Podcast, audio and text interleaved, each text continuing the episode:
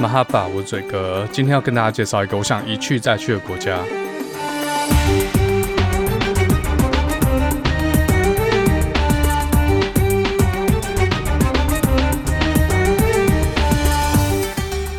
欢迎大家回来，达特嘴哥旅游吧，我是嘴哥。哎，听到这个音乐，就算不看这一集的标题，大家应该也可以猜到我要讲的是哪个区域了。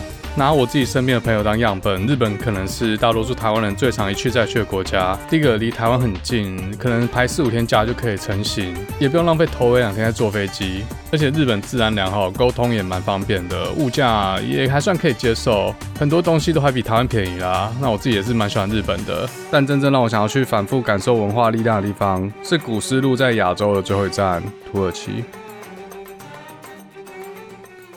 进入二十一世纪已经有二十年了，亚洲有两个国家试图要在国际政治和影响力上重返荣耀。这两个国家在十八、十九世纪同样受到欧洲列强的欺负和压榨，而且领土同样被正在崛起的俄罗斯帝国鲸吞蚕食。嗯，应该是鲸吞而已啦，一次干走一大块。第一个国家大家都很熟啦，西方称为东亚病夫的大清国，或者说是中国。那之前有提过，中国是一个地理概念。只要在中原这块地上面建立了政权，汉人都会称之为中国。但今天先不讨论这个。总之呢，一八五六年，英法联军对大清国发动了第二次鸦片战争。俄罗斯这时候也要跳出来玩老招了，先看看风向，看准之后加入快要打赢的那一边，一起勒索那个快打输的可怜虫。那在这第二次鸦片战争期间呢，俄罗斯早就已经超前部署，在一八五零年左右，大量移民俄罗斯人到黑龙江以北的土地。这块土地是当初尼布楚条约大清国的领土范围啊！大家如果还记得国中学历史的话，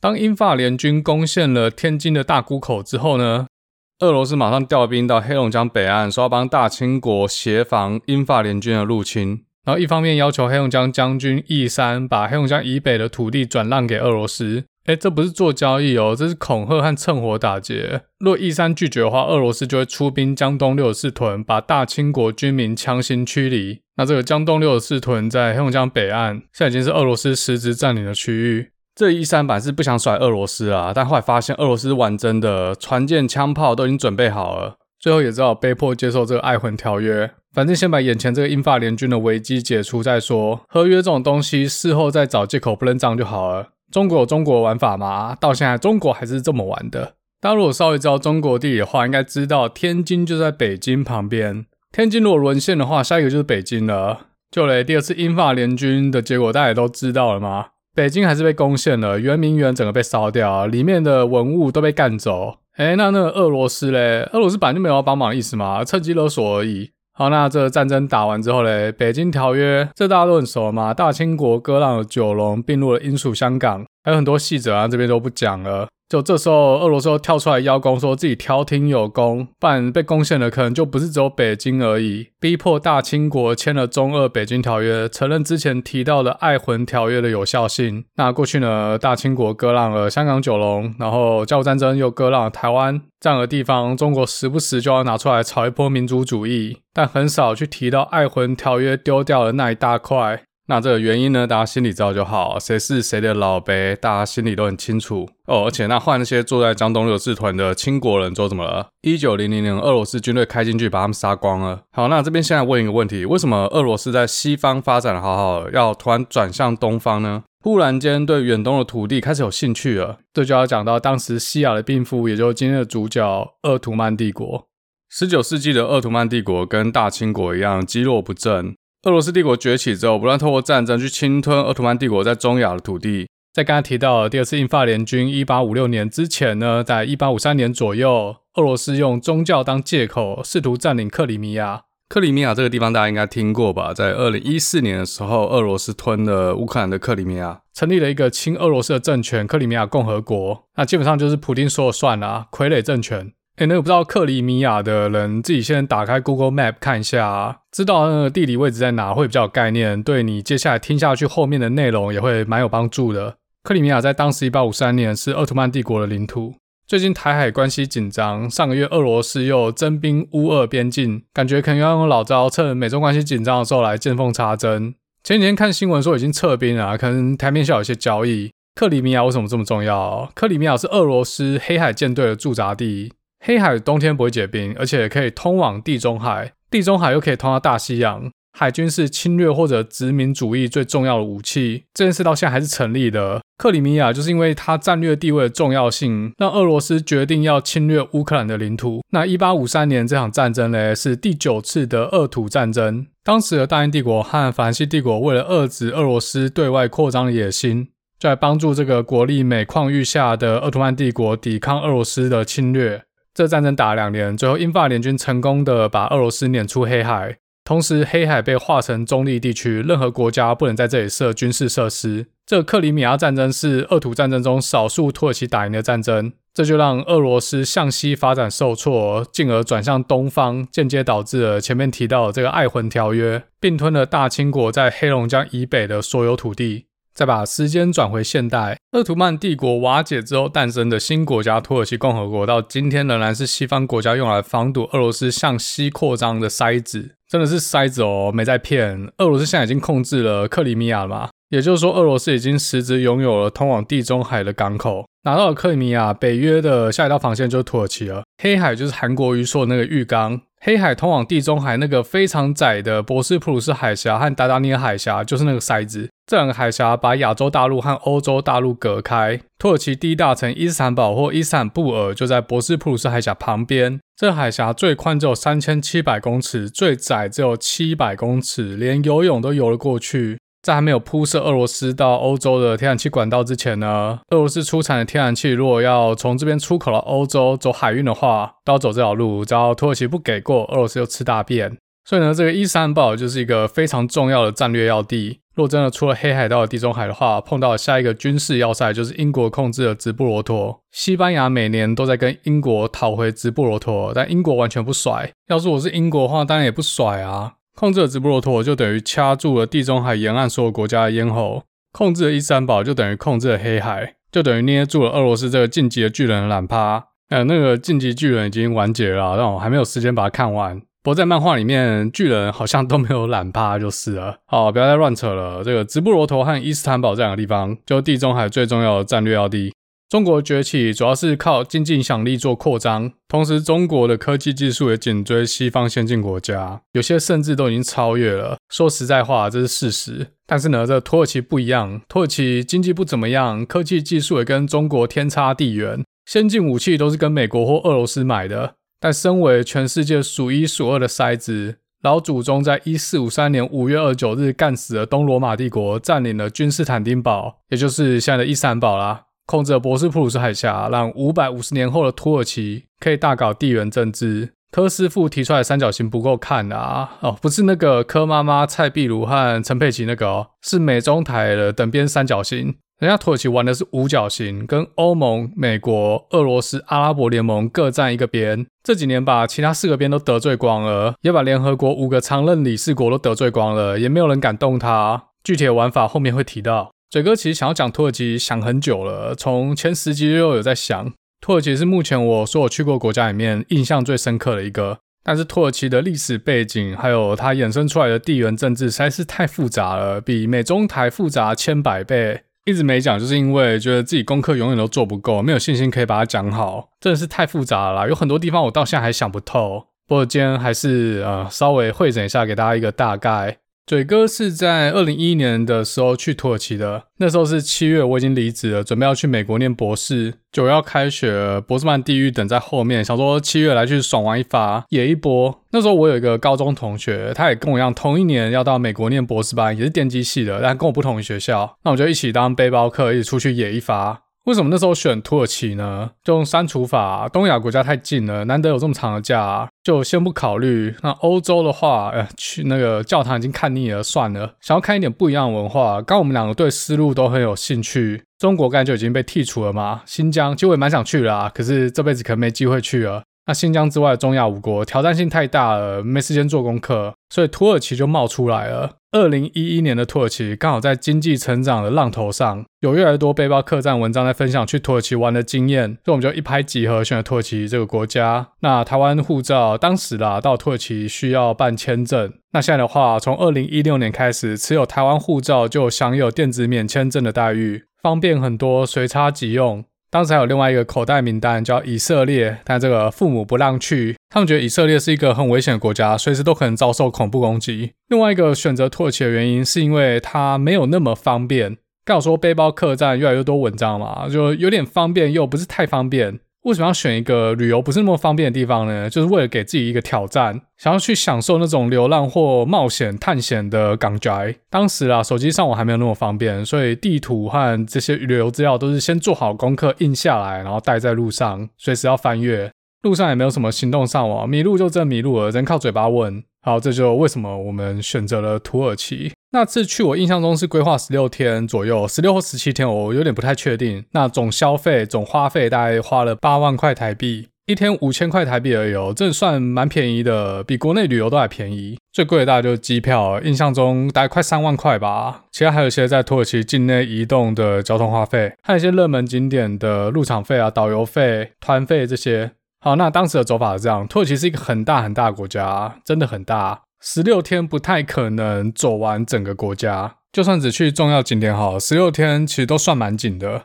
当时年轻力壮，很能走，背了一台单眼相机、三颗镜头，还有一台笔电。还是可以走一整天哦。那十六天已经把行程排得很挤了，但土耳其的东半部还是只能放弃。像哥贝利克巨石阵、人头山这世界文化遗产，还有距离伊朗比较近的一个大城凡城，或是跟叙利亚交界一些城市，想要去体验一下库德族的文化，但这只能放弃，因为实在太远了。那基本上我们就是玩西半边的土耳其，主要就跟着世界文化遗产走，这太多了，到处都是，走在路上不小心就会踩到，你知道吗？啊，真的没有在好小。那大部分人也都走这个路线啊，西半边的土耳其，有些人顺时针走，有些人逆时针走，就看每个人想要先去哪里。当时我们是走顺时针的方向，到伊斯坦堡之后嘞，当天马上坐夜车到另外一个景点，省一天住宿费还有交通时间。当时抵达伊斯坦堡是在礼拜一的一大早，出了机场坐捷运到伊斯坦堡的 o t o g a 呃，公车转运站，这边就可以买通往全国各大地方的车票。哦，这边补充讲一下啊，刚才说土耳其很大嘛，但很奇怪，在土耳其大部分人是坐巴士来移动，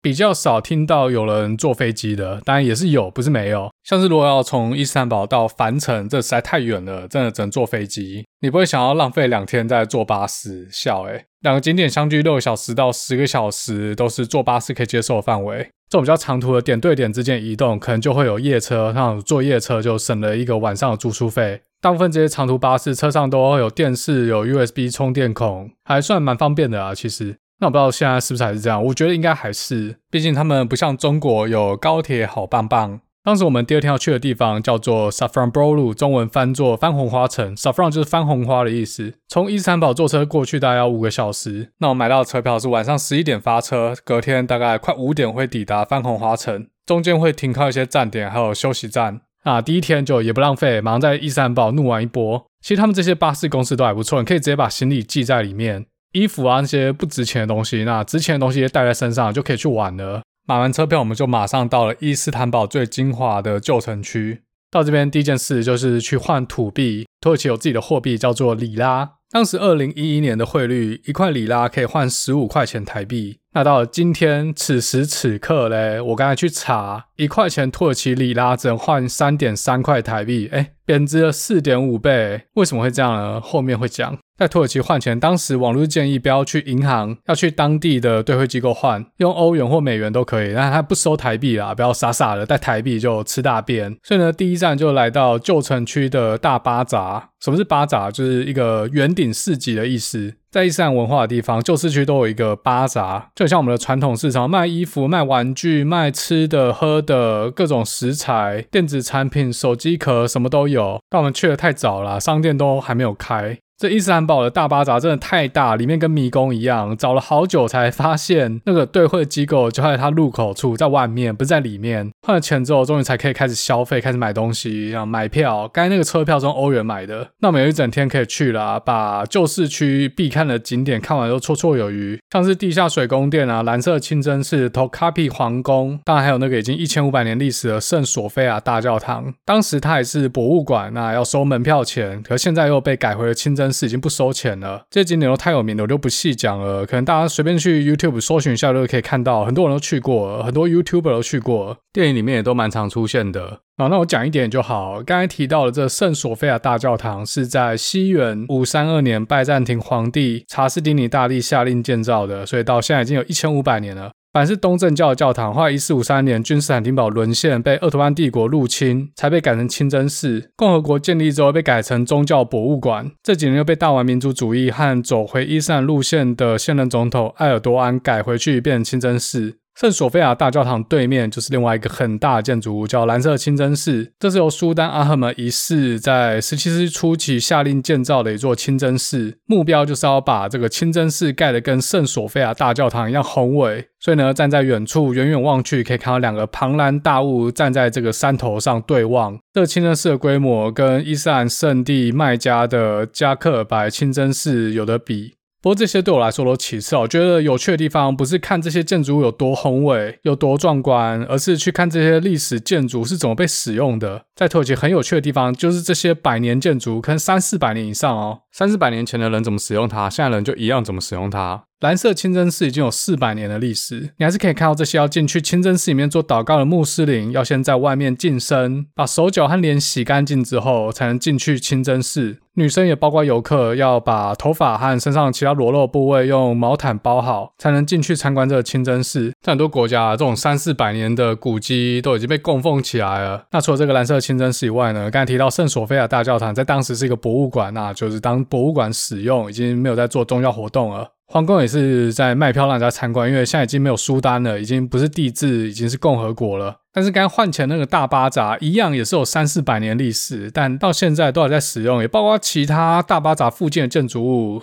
这些建筑物看起来都很老，应该也都是两三百年以上。但是人们还是生活在这些历史建筑物里面，继续卖烤肉、卖面包、杂货店。那我感觉这边的历史是活的，人们就在这些历史中过着每一天。好，那这是第一天，刚忘了讲，这个礼拜一圣索菲亚大教堂博物馆不开放，白天逛的这些历史古迹，距离发车时间十一点还是有一段时间。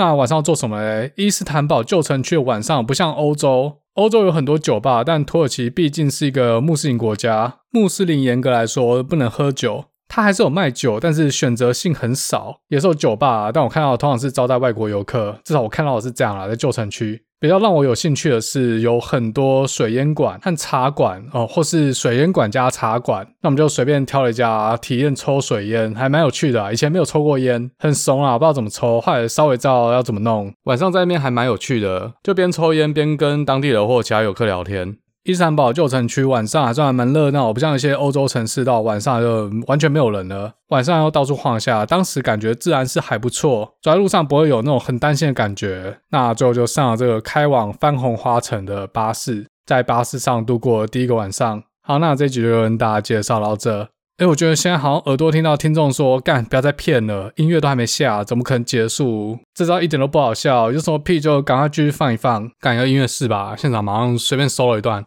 好，那在巴士上过夜的这个期间呢，我就要来给大家介绍土耳其的历史。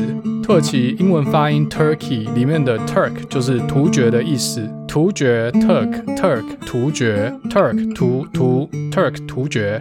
敢跳着你，哎，我刚才发现 Turk 突厥中文的突厥可能是直接从音翻过来的，但厥厥是从哪来的？这我也不知道。Anyway，根据我找到资料，土耳其人是乌古木这个突厥分支的后代。中国的史书对于突厥的记载最早可以追溯到匈奴。那突厥人的来源我没有查到很准确的说法。事实上，突厥是一个文化概念啊，不一定指的是一个特定的民族或血统。就说一个民族讲的是突厥语，有突厥文化，就可以被称为是突厥人。相关研究很多，那我这边讲的是比较常听到的讲法。根据中国史书的记载，突厥人这个讲法大概在西元五百年左右的时候出现。先从楼兰独立，楼兰应该有听过吧？是在魏晋南北朝时代，北方使用楼兰语的蒙古族。那突厥人独立出楼兰之后，又再把楼兰干掉，取而代之。在西元五五二年左右，在中亚和中国北方的蒙古大草原建立了突厥汗国。到中国隋代，有个将领叫长孙晟，他用离间计使突厥汗国分裂成东突厥和西突厥。之后又到唐代，太宗灭了东突厥，东突厥并入了大唐，融入汉文化。那到了唐高宗，又灭了西突厥。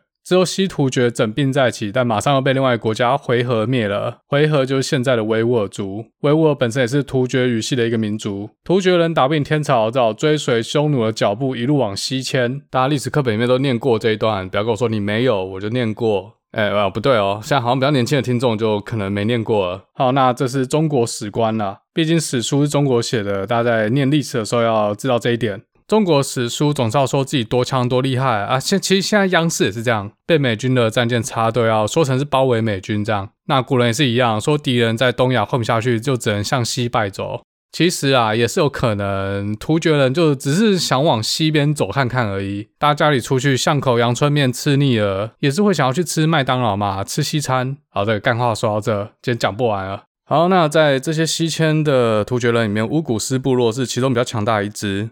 突厥在西迁的过程，把突厥文化带进了中亚，把中亚突厥化。现在的中亚五国，哈萨克、吉尔吉斯、塔吉克、土库曼、乌兹别克，多半讲的都是突厥语系。在这西迁过程中呢，同时突厥本身也被伊斯兰化，他们一路向西就来到了阿拉伯。在十一世纪，阿拉伯半岛是阿拔斯王朝时代。中国的史书称为黑衣大食，但是当时阿拉伯帝国的国力不是很稳，内忧外患，境内有很多部族因为不满阿拔斯王朝统治，不时就想要独立。西边的拜占庭帝国也是趁你病要你命，不断的扩张。阿拉伯看这些突厥人不只会卖冰淇淋，干架也很猛，就把乌古斯突厥雇来当佣兵、当打手。其中有一个叫塞尔柱的哥们，他特别燥，特别会干架，渐渐的就在阿拉伯的北方形成了一股势力。到了塞尔柱的孙子加赫里勒，他征服伊朗东部的区域，就自立为王。为了纪念他阿公，就把国家的名字定为塞尔柱帝国，自己就是塞尔柱帝国第一任苏丹。在突厥文化里面，苏丹就是王。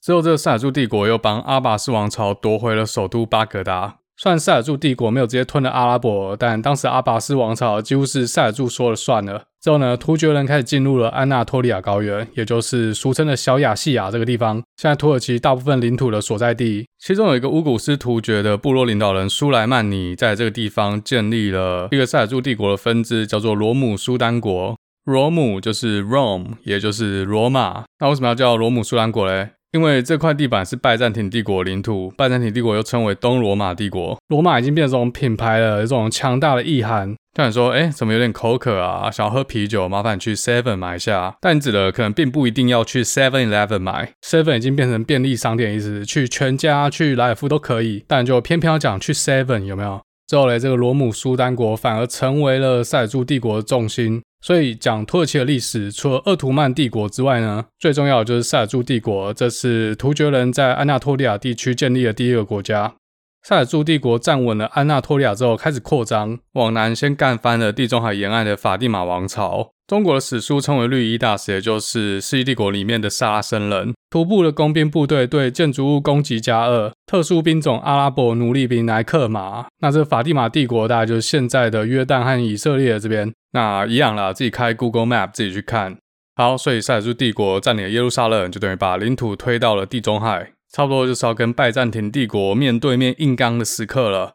当时的拜占庭皇帝阿历克塞一世吓到吃手手，赶快向教宗求救。时任教宗的乌尔班一世登高一呼，发起了帝霸出征，寸草不生。啊、不是，是十字军东征。十字军帮拜占庭守住了国土。但是有很多人干架干上瘾，不想走了。呃，不止干架啦，抢钱、抢粮、抢粮们嘛。第一次十字军的组成，大多数都是一些欧洲小鲁蛇，整支军队很缺乏纪律。这种一旦人多势众，靠百货公司橱窗里面有很多以前买不起的东西，就把窗户打破，能搬多少算多少啦，爽拿一波。在以前那个时代是一样的。所以呢，这群人就继续往东南方前进，要解放耶路撒冷，把基督的圣城从穆斯林手中抢回来。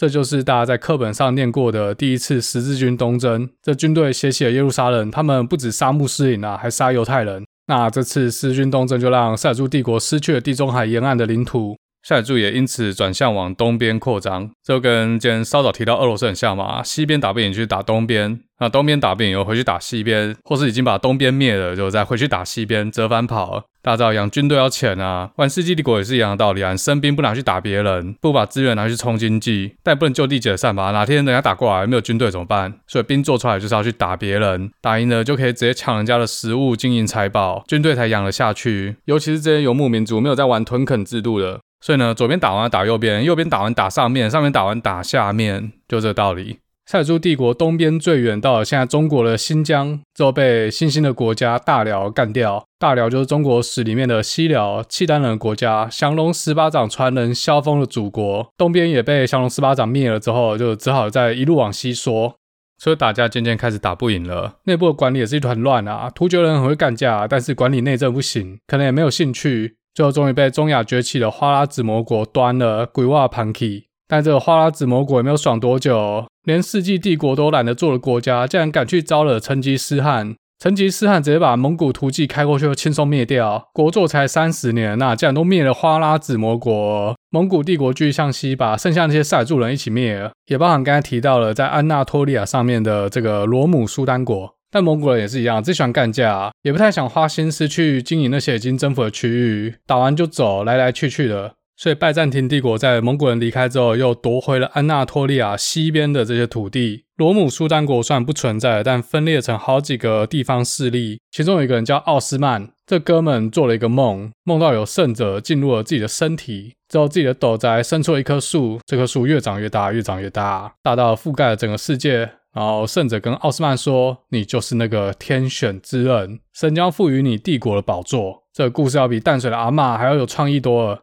奥斯曼凭借了他自己的雄才大略，把原本的领地扩张到拜占庭帝国边境，终在西元一二九九年建立了奥图曼帝国。历史都这样写的嘛，分久必合，合久必分。之后等到一个英雄少年出现，重新又把众人集结起来，成为一股势力，又开始征服邻近的区域。迪士尼的东南亚新公主系列《寻龙使者拉雅》剧本是这样写的，百玩不腻。奥斯曼的儿子奥尔曼接着攻下了拜占庭帝国在亚洲的大城布尔萨，就把奥图曼帝国首都迁到了这个布尔萨。这城市在当代土耳其都还是一个大城哦。奥斯曼跟塞尔柱帝国和蒙古帝国领导者不一样，奥斯曼建立了制度化的政府和律法。那死后嘞，继承人个个都是人才，在十四世纪末终于把帝国疆域推进了欧洲大陆。推上了巴尔干半岛啊，之后几任苏丹吃下了巴尔干半岛大部分的区域，希腊就成为奥特曼帝国底下一个附庸。在往后几百年间，时不时就想要独立，到现代跟土耳其都还是世仇，有机会两边一定互相补刀。虽然说奥特曼帝国占领了巴尔干半岛，但始终无法攻下君士坦丁堡。君士坦丁堡是拜占庭帝国首都，也是冷兵器时代有史以来最难攻下的战略要地。即便是蒙古帝国来袭，君士坦丁堡依然屹立不摇，从来没有被攻下过。其实蒙古帝国也没有真的去打君士坦丁堡啦，因为一看就知道打不下来，放弃了，直接绕过。但再怎么坚固的城堡，总有陷落的那一天。年仅二十三岁的年轻苏丹穆罕默德二世，用尽各种手段、各种攻略，终于在前来救援的勒纳亚舰队赶到之前，成功敲开了君士坦丁堡。至于穆罕默德是怎么做到的，请大家自己去看 Netflix 在二零二零年上架的《Rise of Empire》系列中有讲到奥特曼帝国，主要就来讲这一段。我自己是觉得还蛮好看的，那个演穆罕默德二世的演员帅爆。君士坦丁堡在当时那个时代是欧洲最耀眼的一颗星，谁夺下了君士坦丁堡，谁就是老大。奥特曼帝国把它打下来之后，改名成伊斯坦堡、伊斯坦布尔，然后也把帝国首都迁到伊斯坦堡。都历届苏丹继续南征北讨啊，扩大帝国版图，在欧洲占领了匈牙利，最远打到奥地利的维也纳，往东打到波斯湾，占领现在的伊拉克，往南的话先占领了地中海以东，像现在叙利亚、以色列这个地方，之后继续入侵北非，埃及、利比亚、突尼西亚，一路到阿尔及利亚，让西班牙那边剉咧等。那在阿拉伯半岛部分也占领了红海的沿岸，也就是说，奥图曼帝国如果没有萎缩到现在土耳其仅剩的领土，有可能苏伊士运河和直布罗陀都会在奥图曼帝国的掌控之下。但历史没有如果，很多事情的发生有一个必然的原因。至少在奥图曼帝国最极盛的时期，是一个横跨欧亚非的大帝国。那也因为奥图曼帝国崛起，原本的陆上丝路就断掉了，间接迫使欧洲国家去寻找海上丝路，开启了大航海时代。那这边再稍微补充一下哈，为什么奥图曼帝国历届苏丹都这么能打呢？在刚才提到这个建造蓝色清真寺的苏丹阿哈门一世之前，有一个传统：新的苏丹即位之后，就会把所有的兄弟都干掉；或在老苏丹过世之后，所有的儿子会先修台，跟养蛊一样，最后那个最强的会存留下来，其余的兄弟都得死。那如果有看富坚义博的猎人，现在黑暗大陆篇，也是让所有的继承人这些王子在船上休干，只是他故事可能编不下去了啦。那已经很久没有继续更新了，而且我已经也搞不太清楚他到底在画啥笑了。有空还是回去追进击的巨人就好。好，那不管怎样，回到鄂图曼帝国，他曾经极盛一时，到十七世纪又开始走下坡了。俄罗斯帝国在这个时候开始扩张，两大强权终须一战。一六七六年，因为争夺乌克兰的控制权，第一次俄土战争开打。之后的两百四十年，因为大小争端，打了十二场战争。电影一开始提到的克里米亚战争是规模最大一次。虽然奥特曼帝国在十九世纪开始仿效欧洲现代化，建立宪政制度和现代化部队，改善银行系统啊，建立工厂这些，但终究是抵不过欧洲列强的科技发展速度。到十九世纪的欧洲国家开始向非洲开始殖民。两大强权大英帝国和法兰西帝国，前面好几集也讲过，两个国家就到处争地盘，从非洲争到了美洲。奥图曼帝国科技比较落后，干不赢英法，就逐渐失去北非这些领土。那各地也开始闹独立，被欧洲列强压在地上吃土，所以被称为西亚病夫。同一个时期的大清国也是面临一样的挑战，但是呢，单纯靠外部威胁要让这么大一个帝国倒下去，并没有那么简单。日本对华战争打八年，又有盟友共产党在国军背后补刀，中国都没有倒了，放在奥图曼帝国也是一样的道理。为什么？因为当 A 抢了 B 的东西，C、D、E 看到 B 好欺负，也会起来抢，抢着抢着就会抢出一套默契，绝对不让其中一个竞争者鬼话旁起。所以呢，当其中一个竞争者实力过于强大，其他人就合作来对抗他，保持一个恐怖平衡的状态。那这个 B 就要好好利用这个恐怖平衡，苟延残喘的活下去，比谁气场啊！真正让奥特曼帝国分崩离析的是第一次世界大战。我们台湾的高中历史或国中历史在学一战的时候，大部分只着重于欧洲战场，也就是战争的发起国奥匈帝国和德国，他们是同盟国。其实奥特曼帝国也是同盟国的一份子。当时北非奥特曼帝国长期被英法联军碾压，黑海的北岸又有俄罗斯不断侵略。苏丹穆罕默德六世一想到这些列强就赌烂，一赌烂就加入了同盟国，跟英法俄宣战。但是呢，在这战争期间还是打不赢这些列强，只能去欺负小国，搞了一个到现在还被大家诟病的亚美尼亚大屠杀，杀了一百五十万亚美尼亚人。呃，一百五十万哦，这数字有没有灌水我不知道啊。像南京大屠杀可能也有灌水，但是维基百科写的就是一百五十万，中间当然有些很不人道，像强暴妇女啊，然后再把尸体钉在十字架上面这些举动。亚美尼亚大屠杀基本上就是一个种族清洗的动作，有目的的去杀害信仰基督教的亚美尼亚人，因为他们希望在当时的土耳其领土内，就这个安纳托利亚高原还有高加索地区，只有信仰伊斯兰教的土耳其人。当然，这件事土耳其政府是不承认的。不过讲到这个，土耳其政府有谴责中国在新疆的所作所为，因为维吾尔人在泛突厥主义之下，也是突厥人的其中一支。大家听过东突厥斯坦嘛？那新疆东突厥斯坦，但就稍微提到啊，也没有很高调在讲这件事。毕竟自己曾经对信仰东正教的亚美尼亚人也做过非常不堪的事。好，那所以一战的结果大家都知道嘛？协约国战胜，同盟国战败投降，呃，鄂图曼帝国站错边，不止好康的没有吃到啊，国土直接被分割。苏丹穆罕默德六世变成末代苏丹。在一战之后的一九二零年巴黎和会中呢，奥图曼帝国被迫签订了塞夫尔条约，英法瓜分了奥图曼在阿拉伯半岛和伊拉克地区的领土，安纳托利亚地区爱琴海沿岸部分归希腊，东南边和叙利亚交界的那一大块土地，预计是要划给库德族人，亚美尼亚会概念土地走，但很可怜啦，已经被杀了一百五十万人。除了这之外呢，博斯普鲁斯海峡和达达尼尔海峡成为非军事区。奥特曼帝国废除征兵制，全国兵力必须要少于四万五千人，而且不能有空军和海军。断手断脚没有？那还有那战争赔款和其他有些有的没有的限制。这合约生效就代表奥特曼帝国将会走向衰败，连国防都没有了，还玩个屁！而且四周国家全部都跟他有仇，全部都等着揍他。当协约国占领了君士坦丁堡那一刻，就激起了土耳其的民族主义。由穆斯塔法·凯末尔领导发起了土耳其独立战争。诶，为什么是独立战争呢？这很奇怪，奥图曼帝国还存在啊。这就刚才讲的，这么大的国家，通常都是由内部开始瓦解。说那些在海外的中国反共人士，觉得可以靠美国力量，尤其是靠川普的力量去干垮中共，干不可能。只要中华民族自己没有觉醒，中国人民自己觉得过得好舒服，不想流血流汗，妈的吃屎，中共就不可能会垮。好的，今天不是要讲这个，而不小心又酸了一下。我们回到一九二二年的土耳其，凯末尔在安卡拉成立了共和国政府，那安卡拉就是现在土耳其的首都。安卡拉的议会正式废除了帝制，六百二十三年的鄂图曼帝国正式终结。六百二十三年哦，比中国任何一个朝代都还要更久。期间有三十六位苏丹，一九二三年，土耳其军队又把希腊踢出了安纳托利亚，把踹回欧洲。那个法国意大利看土耳其越打越勇，马上就废除了塞夫尔条约，重新签了一个新的洛桑条约。在这条约里面呢，承认土耳其共和国是鄂图曼帝国的合法继任国。土耳其连国旗都没有换，一样沿用鄂图曼帝国的国旗。那为了化解希腊和土耳其的纷争，洛桑条约中也要求土耳其境内信仰天主教的一百一十万名希腊人离开土耳其，回到希腊。那也一样，希腊境内信仰伊斯兰教的三十八万土耳其人要回到土耳其，所以在土耳其很多地方，接下来几天也会看到有很多荒废掉的希腊城镇，凡是这些天主教徒的家，但这些人都被送去希腊。在领土部分，土耳其可以保留欧洲的东色雷斯区域，也就是现在土耳其在伊斯坦堡以西的领土，这边是欧洲区，占总国土的大概五趴吧，可能五趴不到。那些本来要划给亚美尼亚或库尔族的土地，都当作没讲过。哎，大家看这个弱小的族群和国家，真的上了谈判桌，当大国利益摆在眼前的时候，这没人理了，真的是可怜呐、啊。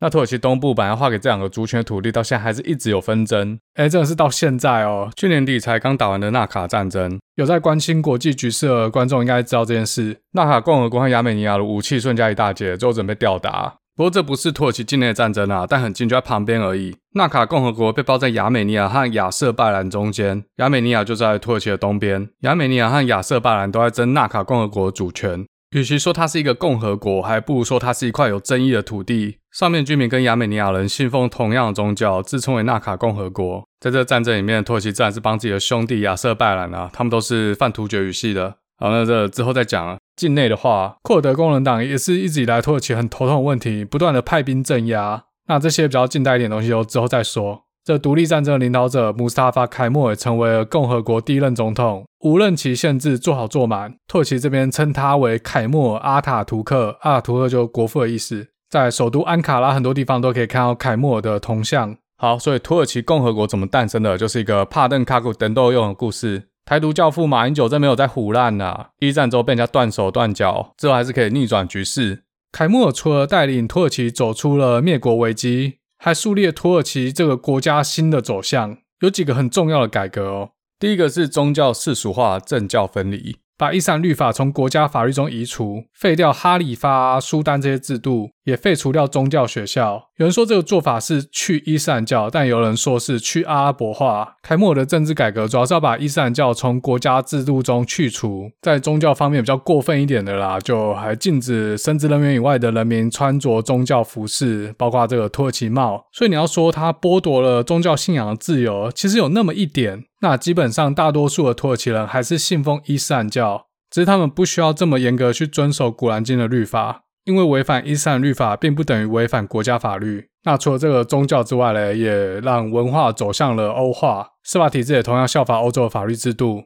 凯末尔当时认为，伊斯兰教的保守制度是拖累土耳其现代化最大的绊脚石。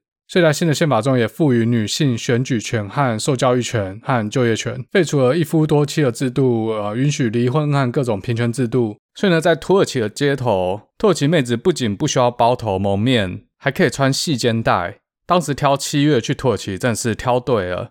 这些跟宗教相关的改革，即便搬到现在，此时此刻，在很多伊斯兰国家都已经算很前卫了。好，再来还有一个很重要的点，文字改革。